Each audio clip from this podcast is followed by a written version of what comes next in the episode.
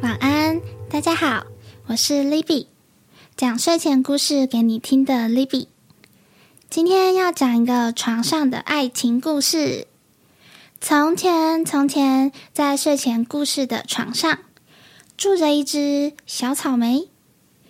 它有一个好朋友小熊，那是一只棕色的绒毛熊熊。小熊很喜欢跟小草莓玩，而小草莓最喜欢草莓了。小熊就会喂它去采草莓，小草莓很开心，想一直跟小熊这么好。可是小熊其实心里明白，小草莓身上有一个童年诅咒，他的心被恶魔封印了，有道凡人无法解开的枷锁。就算大家对小草莓都很好，他还是无法相信任何人。时常觉得孤单、寂寞，也不知道怎么回应小熊的付出。有一个晚上，睡袜仙子来到了小草莓的梦里，并告诉他解除魔咒的方法：只要在隔天日出以前，爬上荆棘山脉的悬崖，并找到一个紫色洞穴，解开魔咒的答案就在里面。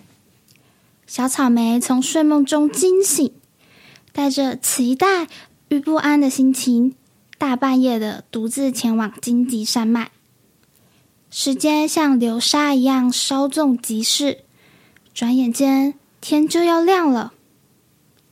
终于，小草莓找到了睡袜仙子说的紫色洞穴。蹦蹦跳哇，啾！就在小草莓念出睡袜仙子说的魔咒后。洞穴里突然开始震动，墙上出现了一道裂缝，裂缝里还透着光。伴随着光越来越强，小草莓开始感受到温暖。好多回忆像跑马灯一样在眼前快速播放。他开始感受到，原来这个世界有这么多爱他的人。瞬间，他热泪盈眶。小草莓带着满满的感动走出紫色洞穴。此时天刚亮，回到家以后，小熊已经为他准备好了早餐。小草莓看着满桌的草莓大餐，有草莓松饼、草莓意大利面、草莓牛奶，还有草莓披萨。小草莓内心的激动又再次涌上心头，他冲上前抱住小熊。这是他第一次主动抱了小熊。在小草莓学会爱人之后，时间又过了一年。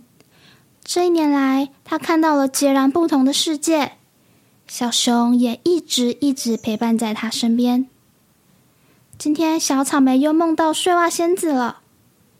在梦里，睡袜仙子带他回到紫色洞穴，但这次的洞穴却有着完全不同的氛围。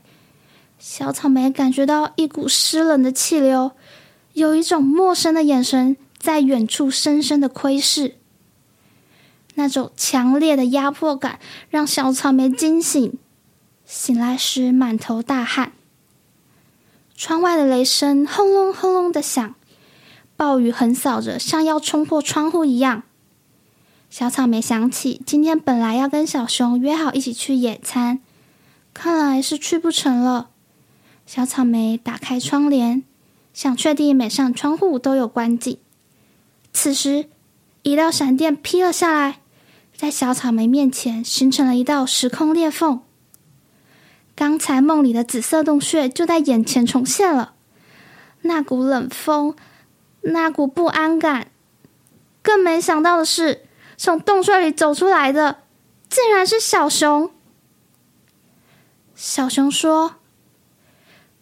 你的心已经彻底属于我的了，现在我也要让你感受到失去的痛，被漠视的痛，不被相信的痛。